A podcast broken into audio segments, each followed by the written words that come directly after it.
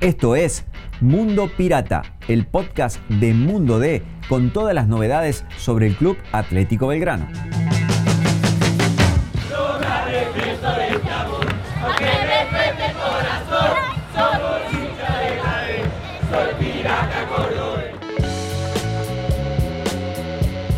Hola, ¿cómo están? Esta es una nueva edición de Mundo Pirata, el podcast de Mundo D con toda la información del Club Atlético Belgrano. Mi nombre es Joaquín Balvis y estoy con Pablo Campo para que analicemos, para que les contemos, para que repasemos todo lo que pasa en el Gran Club de Alberti. Hola Pablo, ¿cómo estás? Hola gente, ¿cómo les va? Hola Joaquín, ¿cómo andás? Todo bien. Bien, antes de comenzar, como siempre, agradecerle a la gente de Ring que está con nosotros, que nos acompaña en este espacio que con más de 60 locales en todo el país te soluciona todos los problemas con tu celular, todo lo que es tecnología, la gente de Ring, siempre junto a Mundo Pirata. Bueno, la respuesta, digamos, mecánica, es decir, todo bien, pero en Belgrano las cosas no están todo bien porque le tocó jugar de visitante y se ha transformado en un karma de los últimos partidos, Pablo.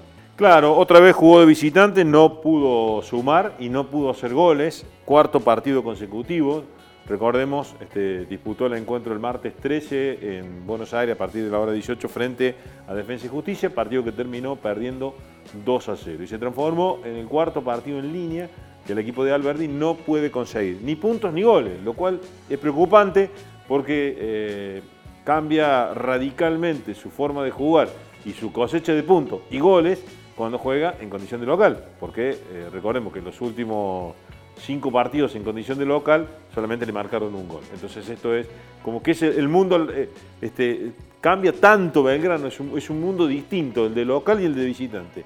Eh, lleva, eh, perdió con Independiente 2 a 0, perdió con Boca 2 a 0, perdió con Platense 1 a 0 y perdió con Defensa y Justicia 2 a 0, lo cual acumuló cuatro partidos sin goles y con cuatro derrotas consecutivas. Quizás parezca un consuelo tonto, pero lo que hay que analizar es que al menos contra defensa, en Florencio Varela, se vio en un equipo que mostró algunas reacciones en especial en el segundo tiempo.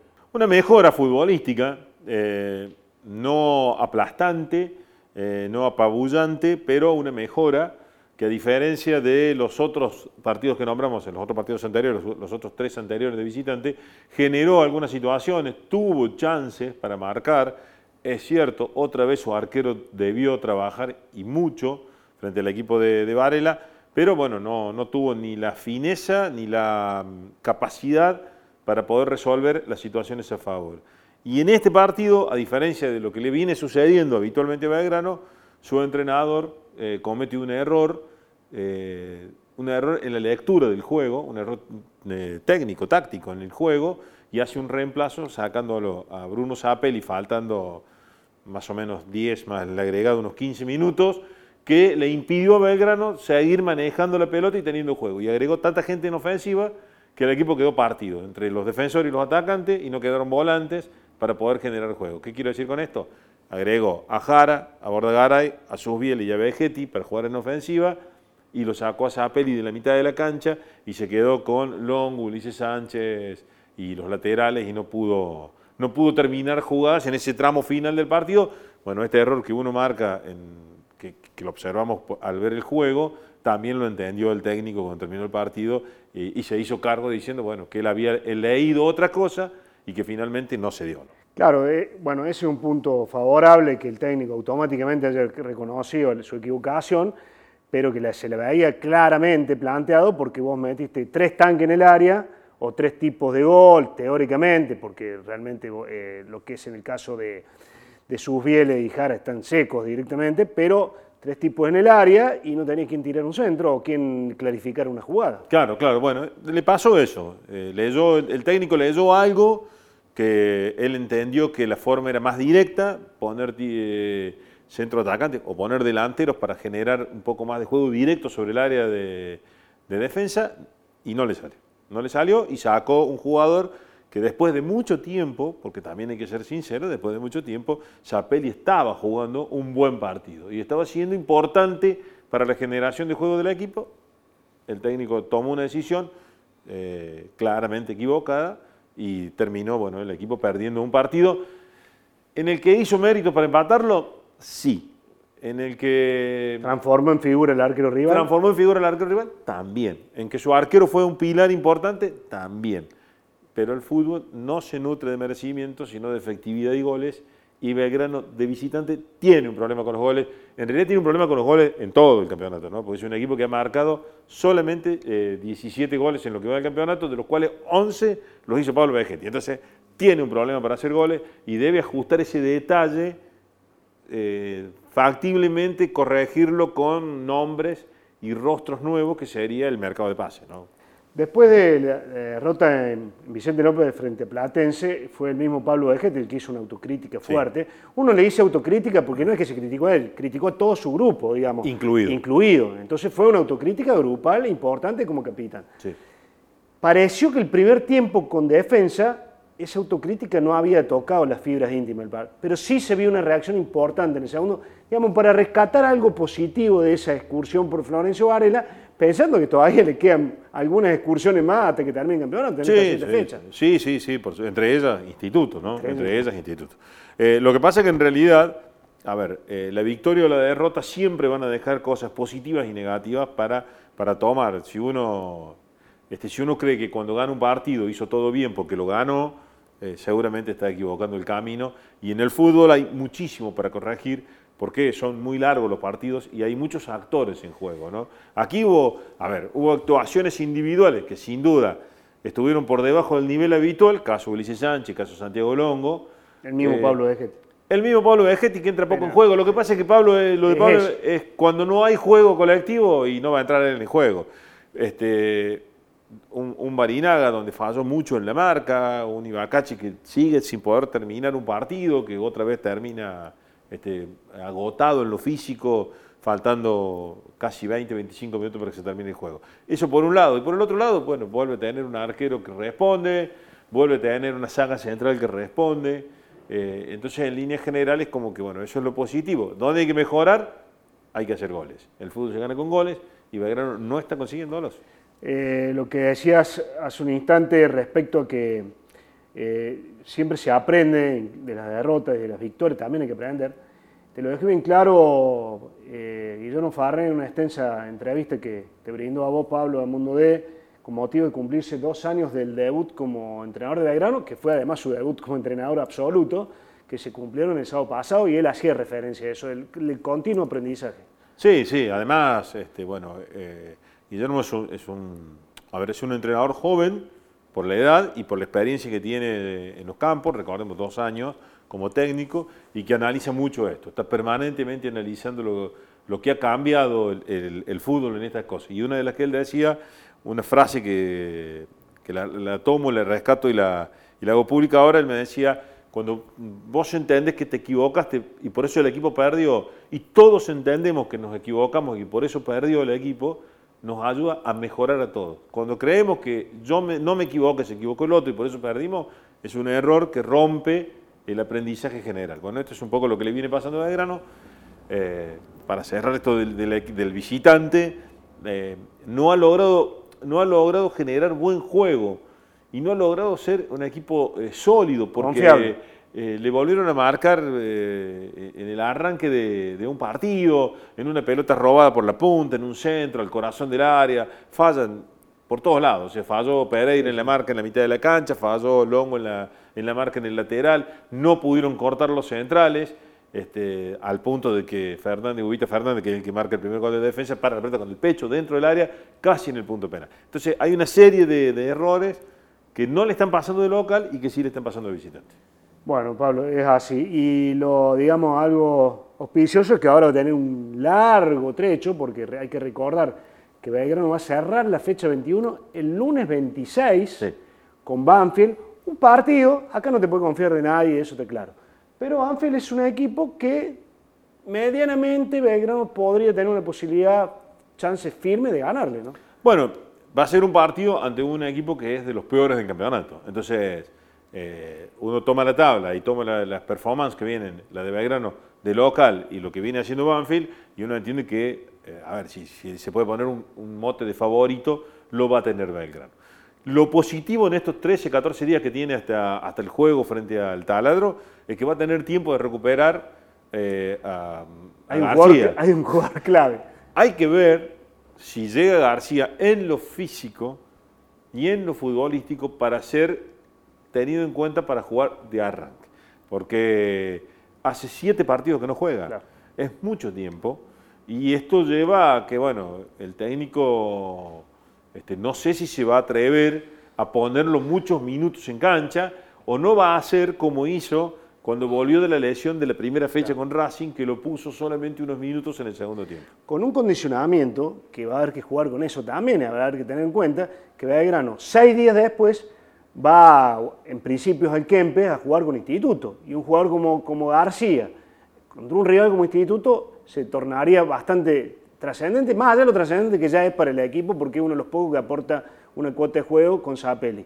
Quizá eso también indique que pase algo como lo que decís vos, que arranque en el banco y ver si tiene algún Sí, eh, muy factiblemente va a ser así por una cuestión de, de acondicionamiento físico y futbolístico. Recordemos, no es lo mismo entrenar y jugar en las prácticas que jugar un partido oficial, me- eh, más teniendo en cuenta que se juega en Alberdi. Por ahí jugar este, un tiempo en Alberdi, entiendo yo que no va a ser de arranque, que va a ser después de eso, y después sí puede, puede que si llega bien en lo físico pueda jugar más minutos frente a Instituto. Es lo que le viene a Belgrano, es el jugador a recuperar. El otro que está en el borde de la recuperación, pero que ya tiene la alta médica y demás, que es Mariano Miño, pero prácticamente no ha jugado en lo que va del año, o sea, lo cual uno no, no lo considera un jugador de calibre, o no, perdón, no de calibre, no, un jugador importante para este momento del equipo Claro, porque no ha jugado. solución en este no, momento. no ha jugado, no ha jugado. Eric Godoy ya fue al banco en el partido frente a Defensa y Justicia, ya está recuperado.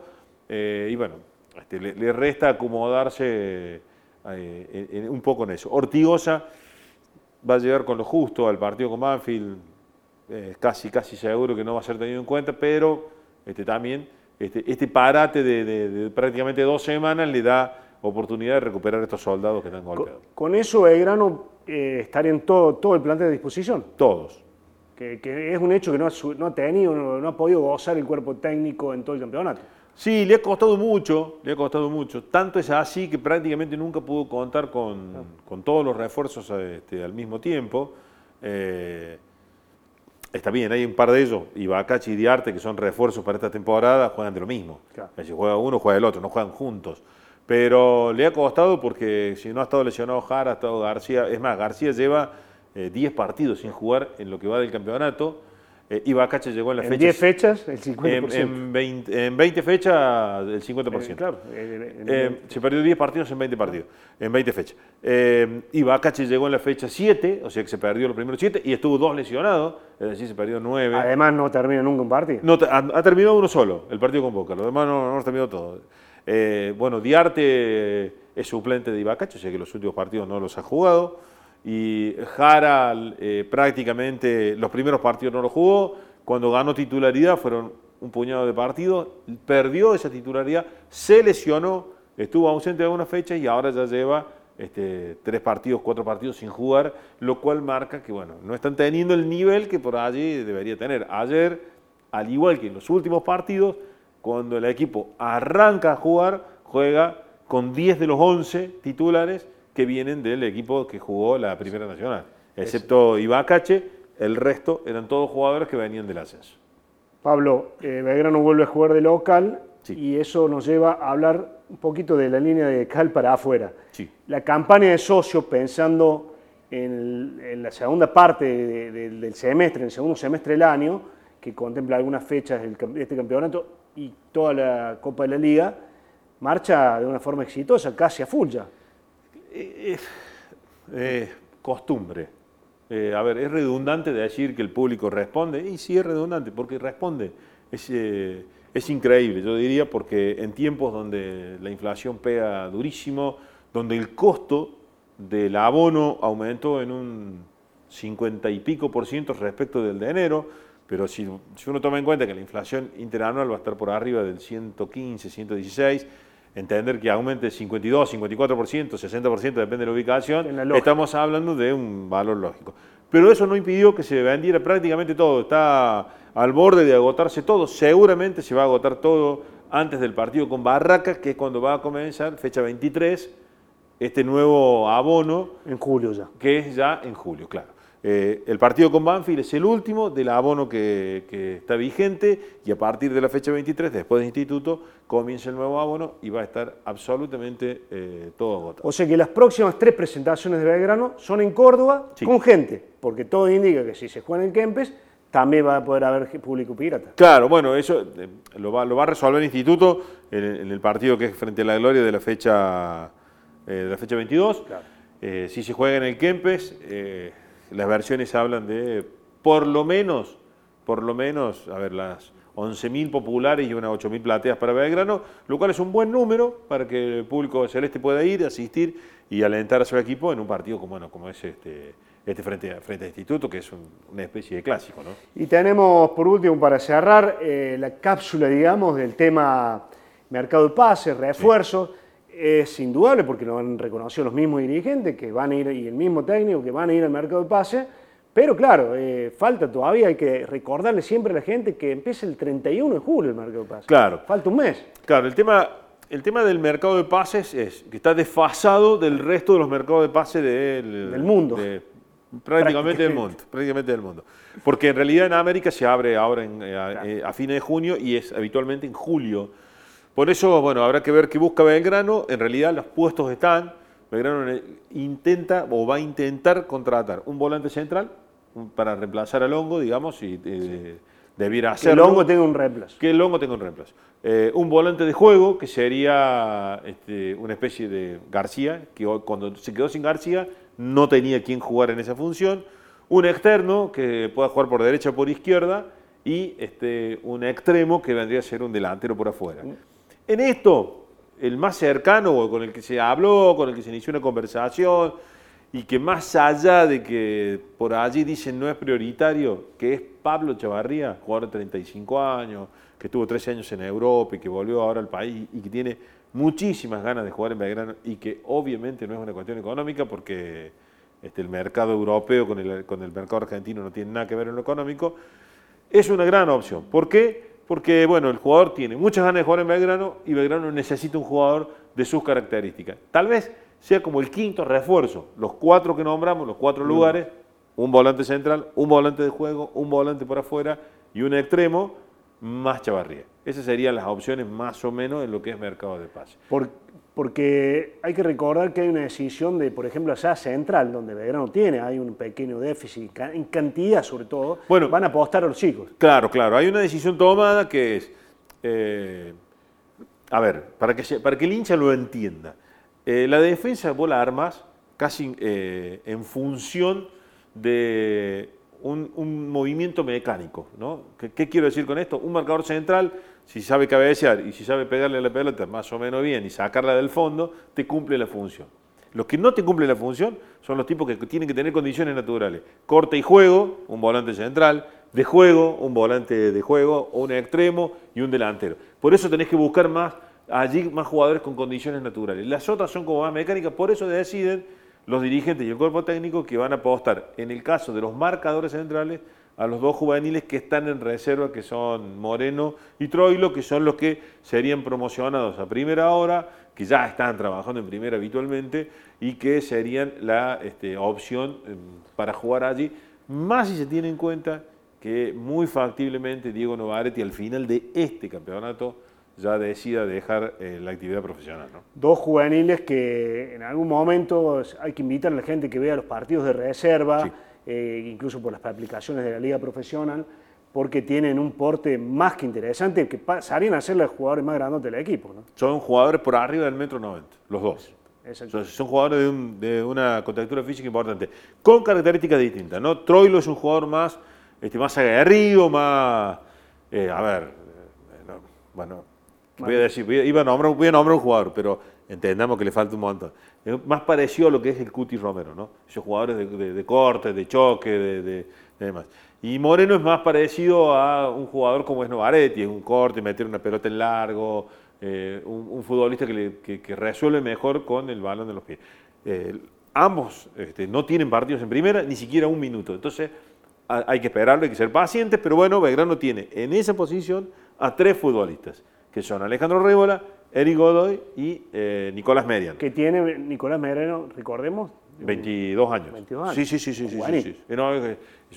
Pero bueno, tiene estos tres jugadores. Se sumarían a esos tres como opciones para tener en caso de necesitarlos, de jugar Copa Argentina y demás, ¿no? Y una acotación, también habrá que ver de estos 21 puntos que le falta jugar a Belgrano, cuánto saca, porque eso también te va a dar una tranquilidad para encarar el mercado de pases, ¿no? Digo, y después falta todo el, de la Copa de la Liga, pero si medianamente en estos 21 puntos Belgrano logra sacar una cosecha 50, 60%, va a llegar a mitad de año con un colchón de puntos más que interesante. Claro, recordemos que entre 50 y 53 es más o menos lo que se estima para que no tener problemas ni de promedio ni de tabla general, ¿no? Entonces, eh, Belgrano tiene 31, no le falta tanto, pero le falta. Sí. Y en esto hay que tener mucho cuidado porque por allí la confianza este, es, no Sí, es le- buena consejera en el fútbol. Le ¿no? pasa a los equipos que ascienden. Subís muy rápido, pero también bajás muy rápido, digamos, En promedio. En los promedios. En los promedios. Bueno, respecto a esto hay que esperar a ver qué resuelve AFA también, que hay una asamblea la próxima semana donde le contamos a la gente que Belgrano no tiene voto en esa asamblea. ¿Por qué? Porque ese equipo recién ascendido y entonces no participa con voto. Puede participar con voz, pero no con voto en esa asamblea de AFA donde se va a realizar el jueves que viene en el predio de Ezeiza. Jueves 22, ¿no? El jueves 22. Eh, y en el que se va a analizar la posibilidad de recortar uno de los descensos. Que no se sabe de qué, de qué De- lugar. Claro, si va a ser el de la tabla o va a ser uno de los promedios. Hay que recordarle a la gente que en la tabla hay cuatro o cinco equipos consolidados en primera de los cuales algunos incluso son equipos grandes, digamos, eh, Vélez, Huracán, después está Banfield, Colón, Unión, que están bien en medios complicados. Entonces son esos, esos son el movimiento ahí, porque digamos, si sacan el promedio, no sé si a esos equipos tanto les va a favorecer. No. Eh, Entonces, directamente no, hay porque- que ver hacia dónde va la decisión. El tema es, es muy simple, o sea, es decir, los descensos son tres, los estipulados hasta ahora, dos por promedio, uno por tabla general. Si el equipo que termina último en la tabla general ha descendido por promedio también, no es que se agrega otro de promedio, sino de tabla general. Por eso es que Arsenal, en este caso, que está último en las dos tablas, es eh, quien no está ocupando cupo de descenso en tabla general, sino los equipos que están arriba. Por eso es que hay tanto nerviosismo, de alguna manera falta un- una montaña de partidos, no faltan 20 partidos.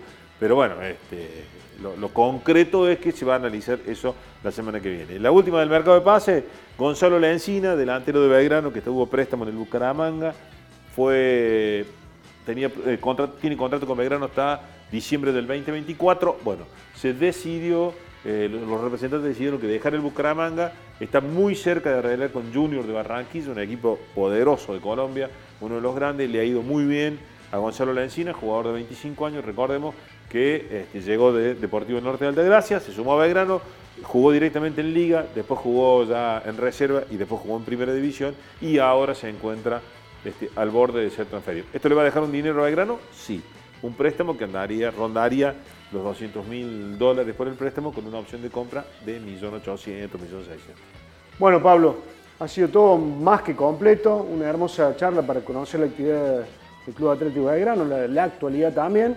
Eh, invitamos a todos y a todas las hinchas de Belgrano que, que sigan por nuestras plataformas el podcast y será hasta la próxima con toda la expectativa por delante. Sí, señor. Chao, gente. Muchas gracias, hasta luego. Te invitamos a visitar mundod.com.ar para estar al día con todas las noticias sobre el pirata. Nos encontramos de nuevo la semana que viene.